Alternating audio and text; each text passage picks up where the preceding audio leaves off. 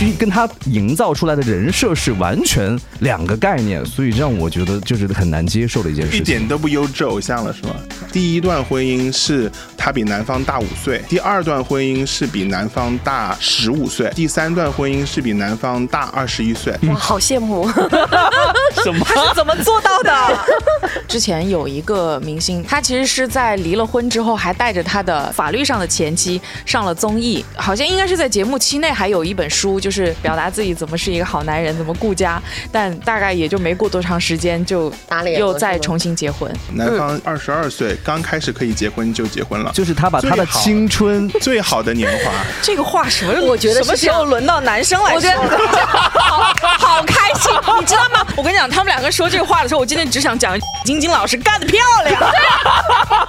我我办理一个大的网红的一个离婚案子，当时是在那个书记员在核对双方的这个身份证件嘛，书记员就看了一眼他，这是你吗？然后，哎，是是是我。讲完了之后，他就去问那个男方说。这个是你老婆吧？你知道那个男的怎么说的吗？我也不知道，我已经有十一个月没有见到她了，我也不确定这个是不是我老婆。反正她经常会要做一些调整的，就这么说的。然后我当时实在是忍不住笑，就连这种他都不想承认，就这个人是不是你老婆？呱呱呱呱呱呱呱呱呱呱呱，瓜儿与少年。欢迎来到今天的瓜语少年，大家好，我是天乐。我们最近见证了几大明星的塌房事件，关注到了明星的私德。婚姻、家庭等等方面，一系列的这个瓜都会被扒出来。那背后会涉及到的一些关于法律纠纷、婚姻家庭生活的案件、离婚背后的故事等等之类的，可能在我们的这个粉丝当中，我们是非常想去了解的。所以今天我们也非常欢迎跟我们一起来串台的我们的听说了吗的两位主播，我们来为大家介绍一下自己，好不好？大家好，我是听说了吗的，听说了妈的，你是谁的妈妈？哦，妈妈，烛光里的妈妈。大家好，我是茄茄。大家好，我是六六。我们的节目叫听说了吗？然后我们这档节目呢是聊一聊关于法律、家事、婚姻、女性、女性一系列跟法律相关的这些八卦故事。对的，嗯，他是记者，我是律师。其实我们两个节目都是吃瓜节目，就是我们可能吃的是一些什么明星啊、艺艺人啊、娱乐圈的瓜，嗯但是呃，我觉得我我去听这个节目的角度就是吃瓜。我们吃的是素人的瓜，对，而且我们会不仅仅是吃这个瓜，可能我们会更多的把这些营养成分啊 这些东西会拿出来分析一对，生活中只要你有一双爱发现的眼睛，处处都是瓜。是的，现在正在说话的我还没有 Q 出来的这一位呢，他非常的主动，因为每次在瓜语上的节目当中的时候，就是没有介绍他就自己主动冒出来的。我们的资深吃瓜群众也是我们的这个同事李富贵，欢迎你。大家好，我我已经在这个节目里盘踞了很多期了，嗯，前面前面一个月都有我。所以他现在也盘踞到我们听说了吗？这个节目我看到了，他的脚已经扎在那个地毯里边了。大家可能也会发现我们的这个瓜语少年下面会有一个法律顾问，请找听说了吗这样的一句话，对不对？对对对对对，就是我们怕惹麻烦。今天我们主要聊的是明星离婚背后的一些法律纠纷嘛，嗯对吧？因为呃，你看，纵观我们娱乐圈的明星，其实每一次的离婚的案件都会吵得沸沸扬扬，过往的一些情感史都会被粉丝们扒出来。那比如说，呃，我们的财产如何分配啊，孩子归谁养啊，包括那个呃，明星可能离婚之后面临到的一些问题啊，等等之类的，这是我们可能看到的比较难去解决的一些事儿，可能也是律师们在处理案件的过程当中。我觉得哈、还算是比较复杂的这样的一些流程，所以今天也正好请两位过来。其实关于素人离婚也好，还是明星离婚也好，嗯其实他们都是一样，只是说因为明星他的离婚，他会有一个放大的效应，可以给大家更多的，比如说如果有一方出轨，他会给给大家警示作用。实际上在我们素人中也没有说这比例啊，就是就一定有不同，其实都是一样。我其实首先想问一下，就是明星离婚所牵扯的和我们普通人真的是一样，还是说还是一模一样，一模一样因为在我们中国，全部适用的都是同样的一部法律，所以他明星离婚也好，素人离婚都是一样的。那是不是他可能就是跟我们完全不一样的地方，是他所牵扯到的一些什么代言啊，哦对吧？对，但是就他的个人的商务的问题了。对就对他就是比如说他的经济约是吧，或者他商务界的这种，那就他的对商事活动领域。嗯嗯，因为对于他们来讲，明星离婚可能背后很大一部分的是财产分割的问题，因为他们是大额的财产对，对，怎么去分，这个是我们可能今天特别想了解的。是可以给大家讲一讲。一开始其实关于明星离婚，我们在娱乐圈看到的案例真的太多了。近两年我也看到了几个，呃，尤其是对于我来讲，唉是一件特别伤心的事情因为就是我这个他能说吗？这个男歌手现在已经能还，就是那你就唱一段他的歌吧。你就是我的 BB。你就是我的 BB。就是就是怎么讲？就是我当时看到这件事情的时候，其实我还挺震惊的，因为我是他的粉丝，对我追他可能有十几年的时间了，然后呢，就面临到了这样的一个离婚案件，然后中间牵扯到了一些让我可能没有办法去想象的一些事情啊，什么是没有想象的事情？就可能他涉及到了一些婚姻当中出轨吧，对，但都对很严重的一些。是的，所以这个让我就是跟他营造出来的人设是完全两个概念，所以让我觉得就是很难接受的一件事情。一点都不优质偶像了是吗？嗯 其实这个关于这个男明星的故事。他的八卦，我们之前在听说了吗？嗯节目当中也有聊到过。我们当时其实更多关注的是女方关于呃对嗯女方全职太太这些。其实这个中间就牵扯到一个，我们当时也有理呃聊到，就是像这样的一对夫妻离婚，无论是你是明星也好，还是素人也好，全职太太的这个权益如何去保障，包括他这个中间会涉及到有一些什么样的风险，全职太太在婚内如何去保障自己的权益。其实嗯那一会儿我们其实在这个方面聊的还挺多的。是的，我觉得就是刚刚琪也说的，我们之前提到这个事情的时候，我们最主要的是在女性的这个角度来说，尤其是在全职太太这个角度来说。那今天今天天乐你你讲的这个案例，我觉得更多的是我们站在一个明星他的一个角度，你看他本身就是一个优质偶像，是吧？从他出道又有这么多年。但是没想到他的背后却是这一种人，然后对于我们来说，对于我们普通老百姓来说，那是我们来觉得我们信错了人，或者我们觉得你的优秀都是你所演出来的。明星的生活不是说他们就是一定是非常有道德的，然后这些，然后我们就从他和他的老婆两个人的相处来看，我们觉得就是因为现在这个案子好像还没有。有结论，那么从这件事情来看，其实接下来他们面临的东西，也就是说我们现在在塌房之后要看到的东西，也许大家都不会想象是有多么的艰难。嗯比如说，他们两个人所离婚，应该好像不是在中国，我记得是在。在美国，嗯，然后他们是，而且他们的这个举证啊、证据清单也非常多，对吧？他们是之前也有过财产的约定的，嗯，那么他们的离婚，首先就会涉及到我我的我的猜想，这个全部是因为我对于这个案件的一个，如果按照中国的法律的来来去操作的话，首先他这份婚姻财产的协议。是不是要应用到将来的离婚的财产的一个分割？怎么定性？什么是夫妻共同财产？什么是个人财产？有没有再约定？好，然后最重要的一点，哪怕是约定清楚了，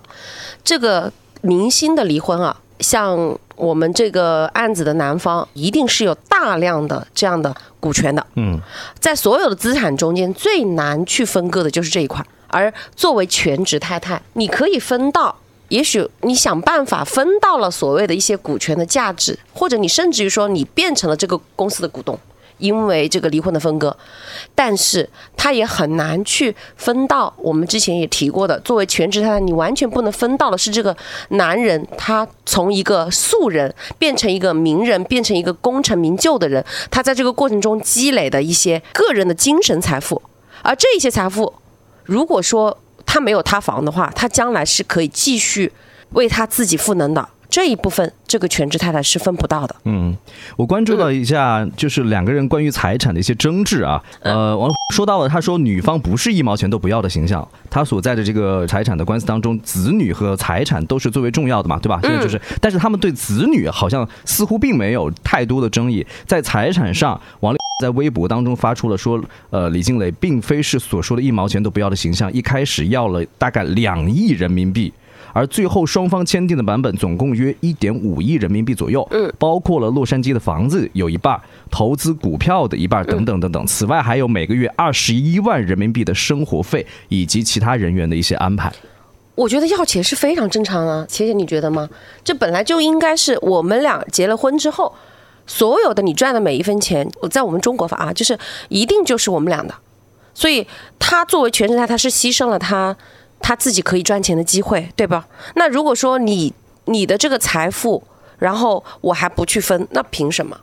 我还牺牲了呢？那没有人给我补偿了，补偿还比较少呢。就是从公布的这个数据啊，包括相互之间的这个言语，我觉得，呃，作为一个吃瓜群众来讲的话，他能够感受到的一一点，首先可能男方觉得他要的这个数额是巨大的，嗯，但是从素人对于明星的这个角度来讲，明星的这个挣钱的能力，对。包括他本身的这个资金的。呃，财产的积累是要强于素人非常多倍的。然后另外一方面就是男方他是一个在工作的状态，而女方是在全职照顾家庭，甚至是也有做到一些辅助男方事业的一些行为。但是其实女方呃会觉得说这个过程当中我是有提供我的能力价值的，对，但男方反而大多数时间会觉得这是我个人的一个成果。对所以在分财产的时候，很多时候说，呃，我的这个资金量有这么的大，你还不满足，很多时候是因为本身在这个观点上，双方的一个认知是不一样的。嗯大部分像这种全职太太跟一个这种大佬之间的结合，或者富富人之间他们的结合，都会这种情况。就是富人会认为所有的财富都是我赚的，你凭什么要分？然后就会要以这种方式来绑架他。呃，你离婚的时候你就不应该要钱，你没有给家里带来财富，这是他们的观点。站在女人的角度，你看她从她的发文就知道，李静蕾是一个非常高质的呃女性，她是因为了家庭，所以她为了让这个孩子的教育，让王力宏能够自己全身心的投入到他的工作中，她是有巨大的牺牲的。所以在这个情况，我们不能够去单纯比较说，作为家庭的付出的劳动和你作为。这个商业活动赚的这个钱的这个劳动，谁的价值更高更低去做这样的一个区分？所以我们他们这种观点的碰撞，在法律上就说没法律不会说谁的价值就高，谁的价值我就不认可，而反而是一方面财产还是平分，就是男的赚的每一分钱这一边应该是有一半的，当然有财产协议的特别约定的除外啊，这个我们是看不到他们的协议的。好，然后另外一点就是，反而法律还赋予了，就是我还要认可这个全职太太她的这个劳务还是做出了牺牲的，在一半一半的这样的一个区分之外，还要应该给到全职太太这样的一个补偿。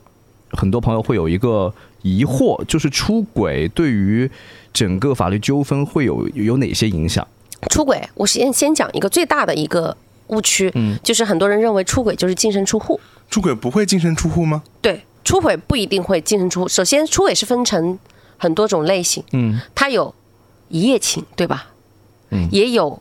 就是我们说的这种呃婚外恋，就是还没有上升到同居的那种婚外恋。然后还有就是有跟异性的同居，是不是？还最严重的一种出轨是以夫妻的名义进行同居。事实婚姻吗？呃，现在没有事实婚姻了，对。但是这四类，我如果说我我从这个出轨的程度来划分的话，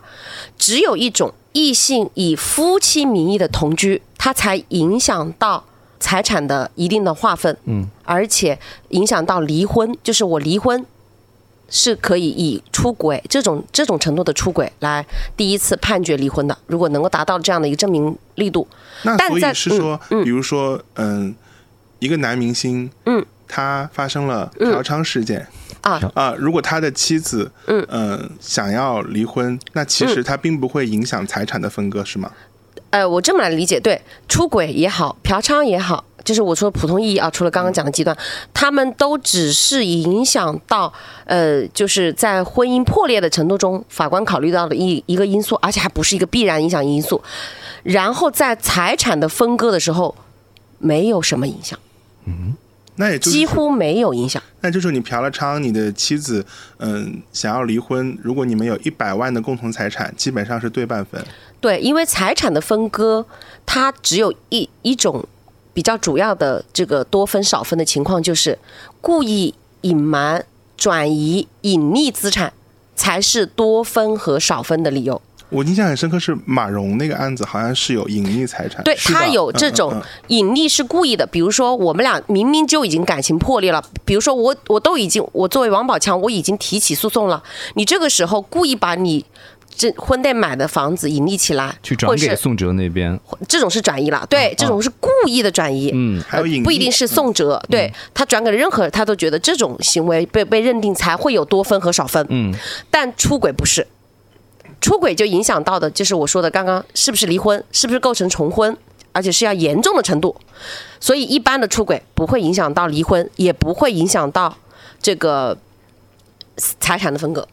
然后嫖娼我可以讲一下，啊，嫖娼就是我们最近这个离的这个事情，我们所说的嫖娼，它并不是完全不影响婚姻，在感情破裂的一些标准中间，有一个非常重要的，就是它有这个恶习屡教不改的，嫖娼、吸毒，这个就是恶习，这是已经法律上明确定义了恶习了，还有赌博，但是他要达到屡教不改，如果他是偶偶尔有一次、两次。然后被发现了之后，他又改了，没有没有这种呃，就是屡教不改的话，那还是不有不能影响他的这个感情破裂的这样的一个认定。屡教不改有标准吗？我曾经有一个案例，我不能说有标准，其实这种都是一个虚的标准，你发现没有？这个屡教不改不是一个这种客观的一个好恒定的数据，但是我曾经有一个一次判离的，就是因为他当时的嫖娼，在他的呃那个手机里面反复的跟什么公主啊、妈妈这些有一些联络这种证据，再加上了他的老婆发现了之后，跟他有一次对话，告诉他了你这个怎么怎么地，不要再去怎么怎么样了。然后他还是有这样的一些记录，再加上还有一点很重要的，他的吸毒是被两次被公安机关开了行政处罚的，所以我最后一次判离了，这是很难得的。在司法实践中是很难一次判离的，这种就构成了。那如果明星是因为彼此事业都非常的忙碌，而导致双方可能就是越渐行渐远，嗯，然后也没有什么交流，这种情况下属于感情破裂吗？不属于这种，我觉得你这样子，你听你一说，我就觉得这个声明就就好声明这个话，我们因为工作很忙，所以 所以渐行渐远，没有了感情，所以我们准备离婚。切，对这种情况就会两个人就会协议离婚了嘛。嗯所以协议离婚，我们经常会在离婚协议上看到一句话：两人因性格不合，嗯，然后感情破裂，然后经双方共同协商。嗯分手后我们还是朋友，我们共同抚养一个孩子。真的，明星很多就是在声明上会写出分手后我们还是朋友，是不是？就发发微博也也是说对，嗯，从今天起，我们从夫妻变成朋友。对，我觉得也很正常啊，就是现在离婚不说明星吧，就是普通人他也有可能，如果没有一些原则上的问题。呃，我觉得本来做朋友可能性是比较比较大的。第二呢，就是明星也有可能因为他们的婚姻，它涉及太多的后面的商业的利益，即便有这样的一些出轨这样的行为，他也也不能。撕破脸。哎，对对对，还是会对跟他们的经济价值有关系。那这个我其实是想到之前有一个明星贺，嗯，他其实是在离了婚之后，还带着他的当时的其实是前妻，法律上的前妻上了综艺，啊。对，然后就带着他上了综艺，但其实那个时候两个人是一个离婚的关系。就是再见亦是朋友，嗯，然后呢，在节那个节目结束，好像应该是在节目期内还有一本书，就是表达自己怎么是一个好男人，怎么顾家，但大概也就没过多长时间就打脸了又再重新结婚，嗯对，在宣布自己其实是已经跟前妻是有离婚的。那我觉得这个也也挺好的。啊毕竟是演员嘛。好好好，我来说我我我最近有关注到的一个案子吧，就是也不是案子，是一个事儿。对，就是呃，今年的八月份的时候，八月底的时候。晶晶就是《金婚》里面演那个庄嫂的那个，她的当时的老公啊、叫刘震，在直播当中晒出了两个人的离婚协议，宣布他们已经签字离婚。当时是八月二十六号，二零二二年的八月二十六号，说他们在离婚冷静期。刘震在直播当中没有为感情的破裂而哭泣，反而因为直播的收款账号都是晶晶的，然后呢自己没房没车没存款，面临人财两空的情况而痛哭流涕，就基本上就是呃在这段婚姻当中，呃有的媒体用了净身出户，嗯啊、这样一个标题啊、这个刘震是九零后，二十九岁。然后 女方是五十多岁，男方二十九岁，男方陪伴女方了有七年的时间，挺过了女方，相当于女女方有一段抗癌的时光挺过去了。这是他的第三段婚姻，第一段婚姻是对方这个。对面瞪大了眼睛，眼睛瞪得像铜铃这么大。我现在觉得，为什么当时六六那个纪录片没有去拍这个案子？他没有委托我。第一段婚姻是他比男方大五岁，第二段婚姻是比男方大十五岁，然后第三段婚姻是比男方大二十一岁。哇，好羡慕！什么？他是怎么做到的？然后其实是你会发现一个问题，就是这三段婚姻。可能我们不清楚啊，但是在外人看来，他比较轻松的都走了出来，呃，甚至说，因为有一些报道报道第三段婚姻里的男方在吃软饭之类的，就是好吃懒做之类的，我们不知道是不是真的。那他也能够相对比较轻松的从这段婚姻里面走出来，就是也没有说、没有掉坑里吧，就是比如说男方几乎呃净身出户，如果他是净净身出户的话，呃，你你觉得他是做了哪些措施呢？我们来猜一猜。就是现在我们如果说他一段关系结束了之后，能够让一方净身出户的，无外乎几种情形。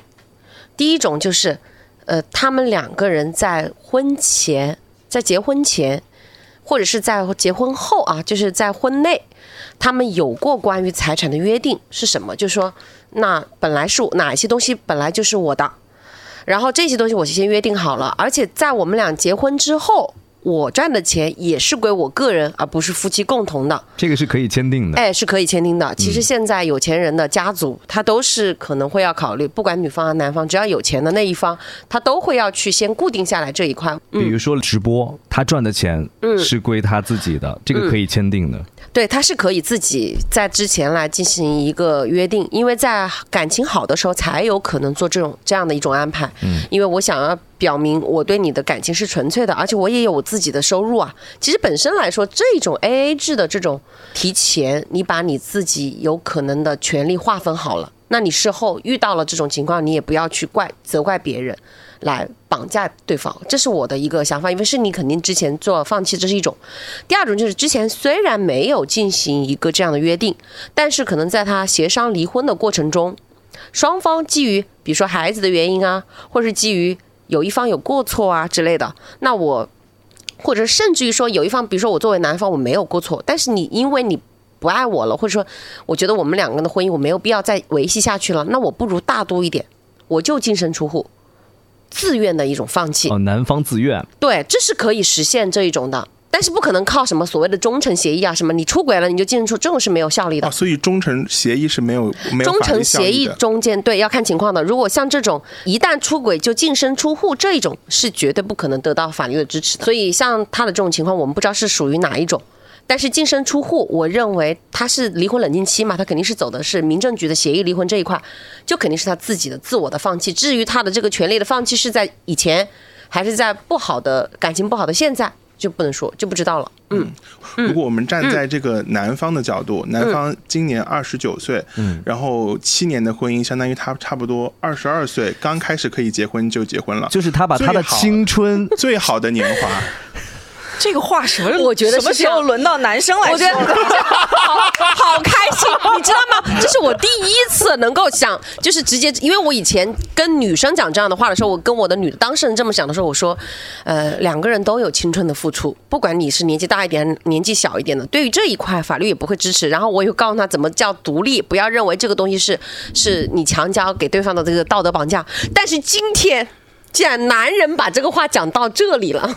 我跟你讲，他们两个说这个话的时候，我今天只想讲 晶晶老师干得漂亮。我也是这么想的，干得漂亮，就是。我们其实想说的是，就是我们换一个角度嘛，如果是个女生，不要换角度了，不用换角度就这个角度挺好我跟你，这个讲角度很好，真的不用换角度就就事论事好吗？不要换角度。如果是我的话，我也会想不通。我二十二岁跟你结婚了，我二十九岁的时候离婚了，但是我一分钱都没有，我跟你然后你中间还生过重病，我也是陪伴陪伴你啊、照顾你，陪伴你。首先，婚你姻你太过分了，让我净身出户，我的青春谁来赔偿？好，第一就是 那种好好好寻情记。我跟你谈恋爱的时候，我骗了你吗？没有啊，我是在我的年龄上隐瞒了你吗？对吗？嗯。然后呢，我当时跟你签订协议也好，还是刚刚离婚也好，我是勉强了你一定要放弃你的财产吗？没有，这个、这个就不知道了。肯定嘛。角度，你想都不用想肯定是南方的辩自己的放弃护律师来，不这个时你是候，南方的我作为辩护律师，南方的兄弟，应该这么安慰你。嗯，你看，你才二十九岁，你脱离苦海了，你可以重新开始啊。是啊，可是你也是演员当中的逍遥啊，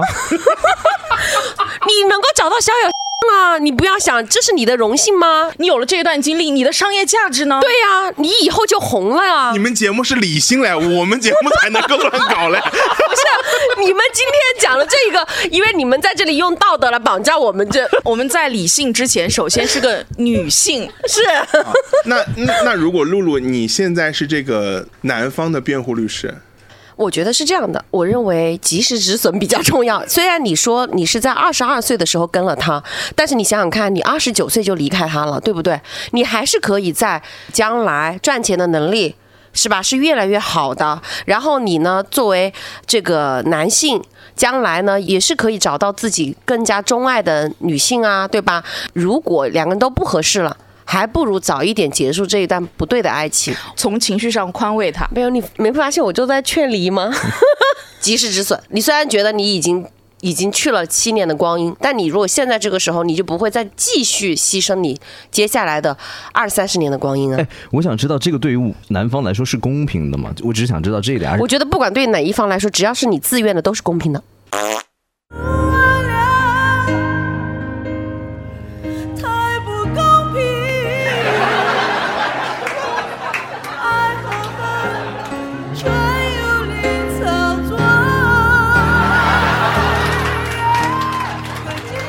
今天他可能也没有想到怎么回事儿 我们串个台聊个吃个瓜怎么对开始辩论了，而且是个律师们、律师和记者直接被女性摁在地上打。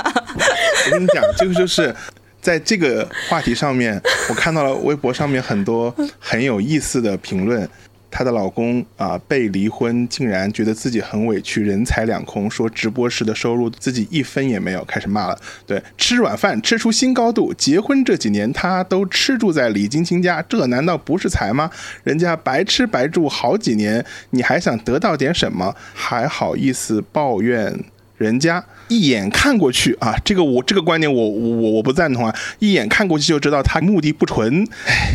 我觉得是这样的，对于如果我是这个男方这一这一边的律师啊，我就是还是这么来植入一下我的这个角色，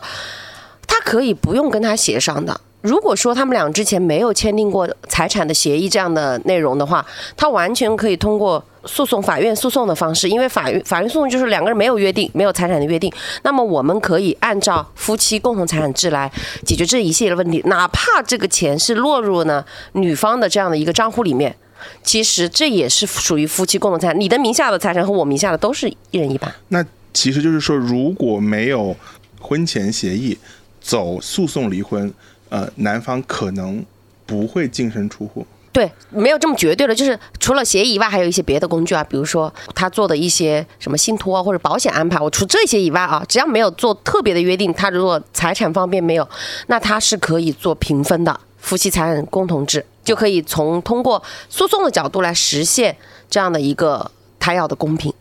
然后最近一段时间，我们看到了在年轻人当中啊，尤其是像董子健和孙怡，他们最近一段时间是发布了一个离婚，然后孙怡就说到啊，祝福我们，也祝福你啊，董子健也说咱们都挺好。对外公布的其实是和平分手，对吧？但是呢，二零一七年九月份的时候，他们俩是有一个女儿，然后两个人最后一次的互动是在今年的六月份，孙怡的生日的时候，董子健对孙怡称呼就有了一些改变。呃，我们看到的情况是。表面上已经很不好了，嗯嗯，呃，然后甚至但是他们又在公开场合，对又必须，我个人是这么觉得的。不管说这个人是不是明星，如果我们的婚姻已经无法挽回了，我的希望是让对方不如以后要过得好，哪怕我已经很不开心，我不想要做他的配偶了，就是离了婚之后，别人过得更好，其实对你来说没有坏处的。但如果别人过得不好，或者说你因为离婚影响到了他今后的生活，其实自己并不会就一定那么开心。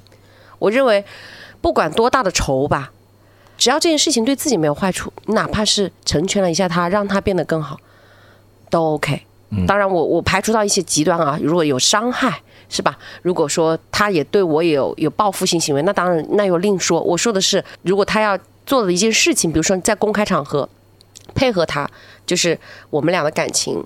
呃没有问题，或者说我我说离了婚之后也不说他的坏话，我觉得是可以尽量能做就可以做到的。之前听说了吗？有有有一期的标题叫做“结婚就像两个人开公司，那离婚就是这公司解散 解散吧 他们涉及的利益会要更多一些。是，对，嗯，刚才其实讲了一部分的这个涉及利益的问题，那孩子呢？如果是关于孩子抚养权这个问题，有没有一些说法的？啊，孩子的抚养权这一块，其实就是以孩子的角度，嗯，跟你明星没有关系啊，就是以孩子对他的成长的角度，谁来抚养更为有利，以及如果说这个孩子他的这个意愿，个人的一个意愿，啊，八岁以上，我们司法实践中间他也会征询这个孩子的意见，愿意跟谁一方，嗯，他就跟你的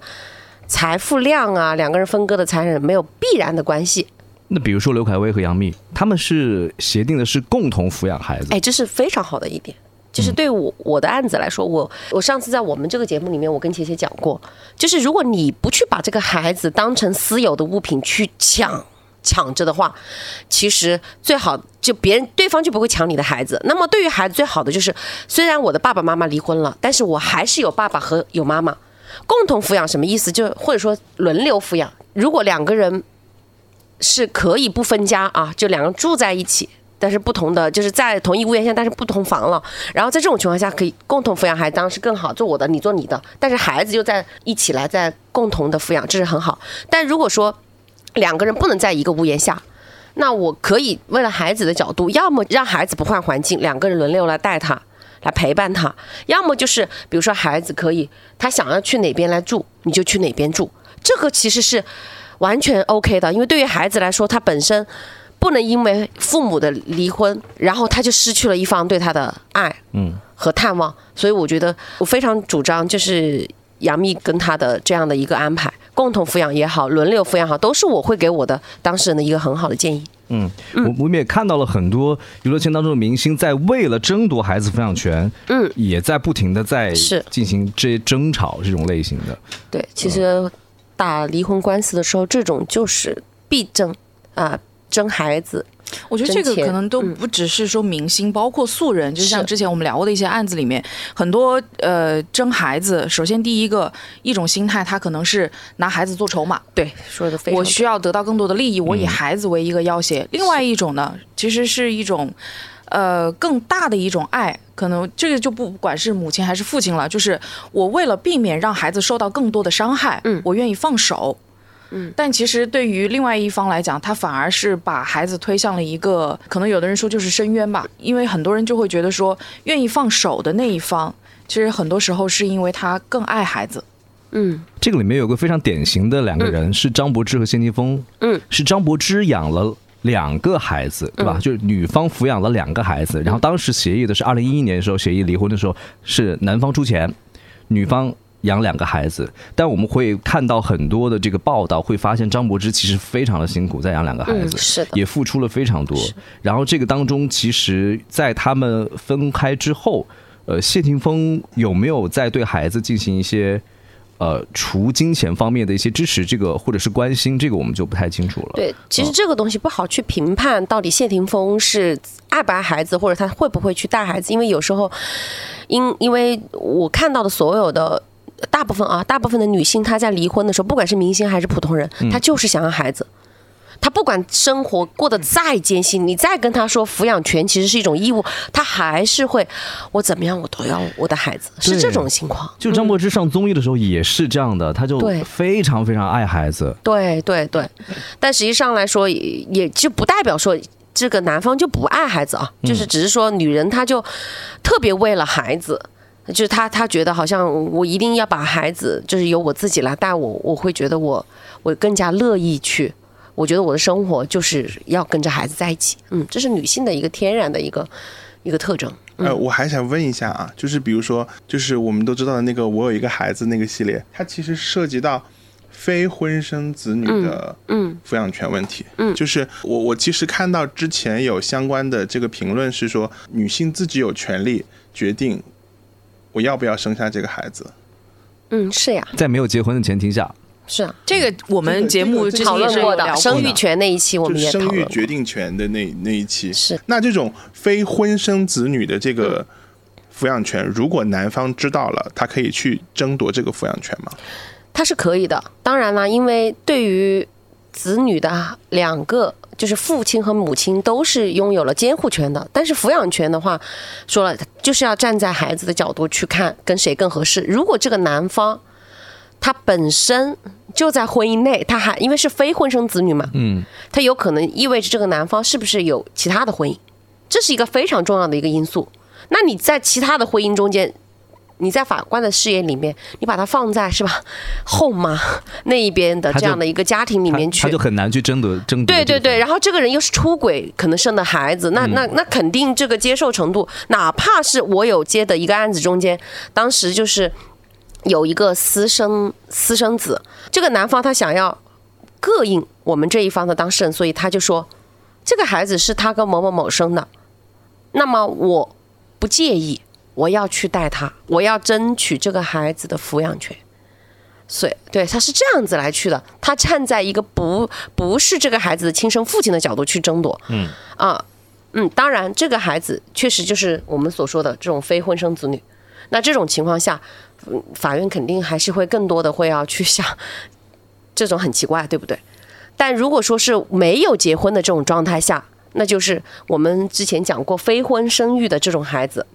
那这种孩子就是以看父母的条件谁更合适了，那就跟你的这个婚姻状态没有关系了。嗯但是男方还是要给这个孩子抚养费，是吗？是的，不管是在不在婚姻，这个是必然的。我我办理一个大的网红的一个离婚案子，当时很搞笑的一点就是别的不说，就是让我真的是没办法忍住笑。当时是在那个书记员在核对双方的这个身份证件嘛。好，然后拿那个网红女方嘛，拿出这样的一个证件，然后书记员就看了一眼，他说：“这是你吗？”然后，呃，是是是我。讲完了之后，他就去问那个男方说：“这个是你老婆吧？对吧？正常应该就要配合。你知道那个男的怎么说的吗？我也不知道，我已经有十一个月没有见到他了。我也不确定这个人是不是我老婆，反正他经常会要做一些调整的，就这么说的。然后我当时实在是忍不住笑，就连这种他都不想承认，就这个人是不是你老婆？就这个庭审你都没办法下去，还在证件核验环节就下不去了。后来这个书记员好紧张。他为了要去验证这个东西，就不不断地我听他出去打这个电话，怎么去验证，怎么验证，然后怎么怎么的。所以像所以这种情况，所以所以如果嗯男方不承认对方是我的妻子，这个 发这个审这个审判开不了庭是吧？那也不至于了，他还有很多种方式核验嘛？我认为，实在不行就拿那种什么所谓的这个公安系统，应该也有这种识别的。但是确确实实，这个这个事情当时耽误了很长的一个进度，就是核对他的脸部的时候，核对证件的时候，你觉得男方是发自肺腑的说的这句话？显然不是，显显然他真的，因为他后来不是一直都在怼一些事实，那只有他们俩才知道嘛，他就是故意的。他说我十一个月没见过了，我也不知道这个是不是我老婆。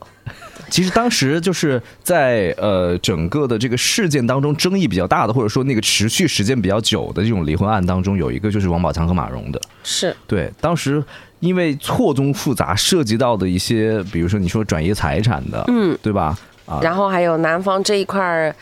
是吧？进监狱 对，这一块都是我们看到的瓜中的比较奇葩的瓜了。然后他的这个案子呢，从我开始从业起，是的只，要是出去听别人讲课，或者说自己讲课必必然提到的一个案例。所以这个案例，大家当时是从离婚的角度来说已经说烂了，就是出轨也好啊，然后宋哲这个他在这个背后怎么样去做一些动作也好，大家都从这个角度来去说，呃，离婚呐、明星的离婚对于财产的一个损失。但是我们我后来到后期再讲到这个案例的时候，我又从了另外一个角度，就是经常在我的这个讲课的课程中提到这个案例，可能大家都会觉得会有一点新鲜感吧。要不我今天就尝试跟大家讲讲我平常是怎么讲这个案例的。嗯，就是我们现在都知道，就是王宝强跟那个谁的离婚，然后他们俩是因为谁，我们都清楚。那现在他们俩的离婚的最后的结果是，呃，两个孩子是吧？一人带一个。好，那么我们就会有一个很大胆的假设啊，这个没有对王宝强有不敬的意思，嗯，就是因为王宝强他也算是武打，然后可能会将来演戏过程中可能会有一些意外的问题。假设说啊，不幸的不幸，他发生了意外，那么我们再来去做一个这样的一个分析，他如果最后，呃，保守来讲啊，他四个亿的资产，那四个亿的一个资产，这个钱你们认为最后会到谁的手上？或者说大部分是应该是谁的？难道不应该是子女吗？对，我们都认为，那他四个亿的资产应该大部分是子女的。嗯，好，我现在跟你们分析一下，王宝强他一共是呃两个孩子，然后还有他父母两个人，四个人。那么四个人的话，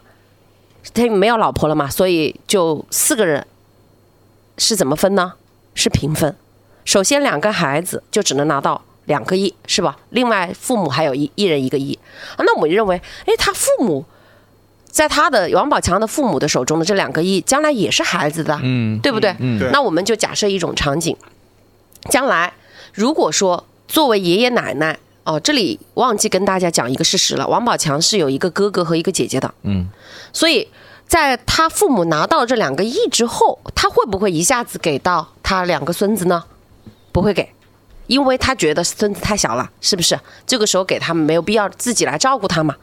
那他很有可能大概率就会是等到孩子什么时候来给到他们呢？如果你们是他的爷爷奶奶的话，你觉得什么时候可以把这个两个亿的王宝强的钱给到孩子？孩子十八岁成年，嘛，好，大家都认为是在孩子成年的时候，爷爷奶奶会把钱给到孩子，但实际上我们考虑到场景，十八岁的时候他在干嘛？孩子上上学对，在上大学，要么是高中。这个时候，孩子的财产掌控掌控力是非常弱的，很容易被骗。好，然后那什么时候有可能给？结婚的时候好，结婚的时候。对了，如果这个媳妇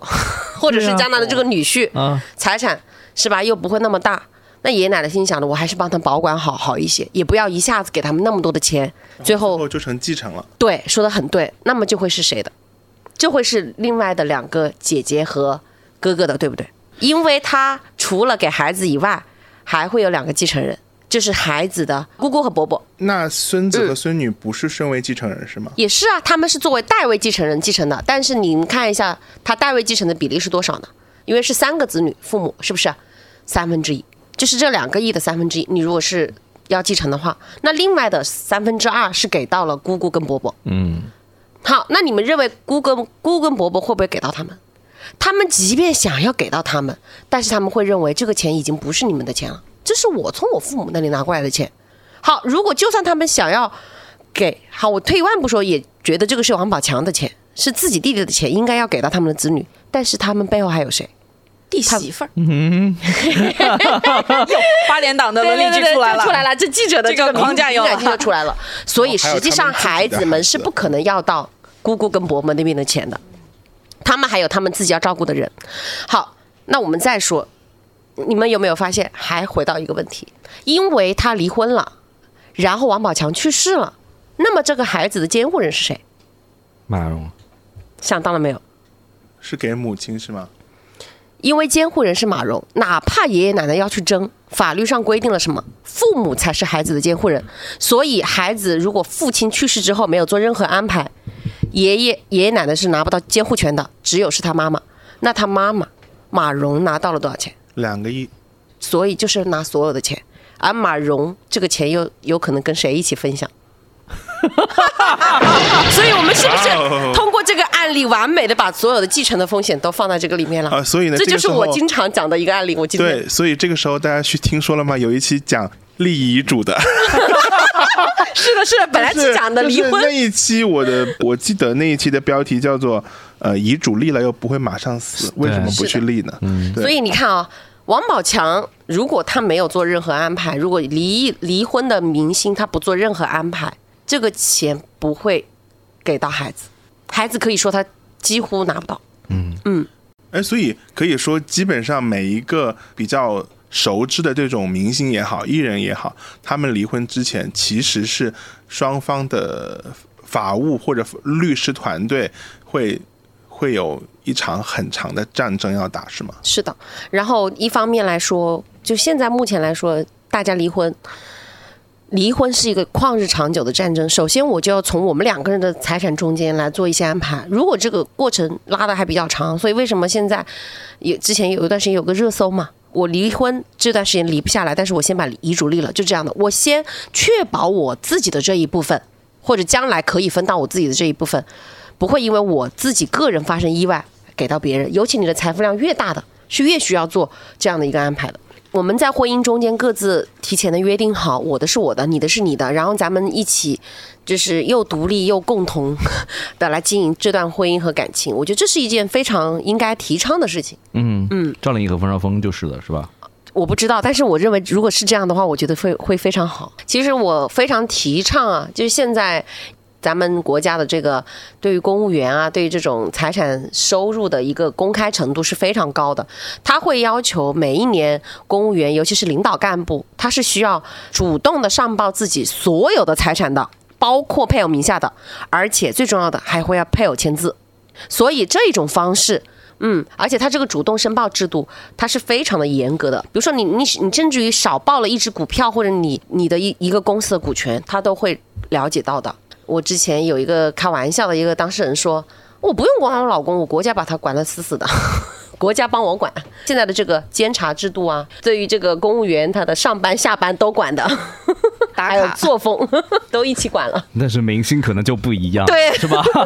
明星有多少的一些自己的私人收入？但是明星虽然收入这一块他没有办法，但是你想想看，明星他的他因为是明星，所以他很多事情他很难去隐瞒。比如说他要出轨跟别人在一起，很容易就被偷拍到。是的，是的所以当明星还要有当明星所要承担的价值和责任，社会责任。是的。总而言之，就是百年修得同船渡，是吧？十年修得共枕眠。就是你这个要求对他们太高了。现在粉丝对他们的要求就是六个字，对，别塌房是吗？不叫多交税，别乱睡。我觉得哦，原来是这样的。概括精准，对，这是一个道德的底线就是你就是要你肯定要交税嘛。是到最后，就是我觉得无论是明星还是艺人，就是难得在一起成为夫妻，我觉得是缘分，是吧？就是到最后遇到了，即使遇到了一些矛盾，或者说遇到了冲突的时候，如果夫妻感情没有办法去挽回的时候，无论是用离婚的方式也好，还是用好聚好散的方式也好，用马伊琍的那句话来说，就是且行且珍惜。嗯，好了，谢谢大家，谢谢。谢谢谢谢。分手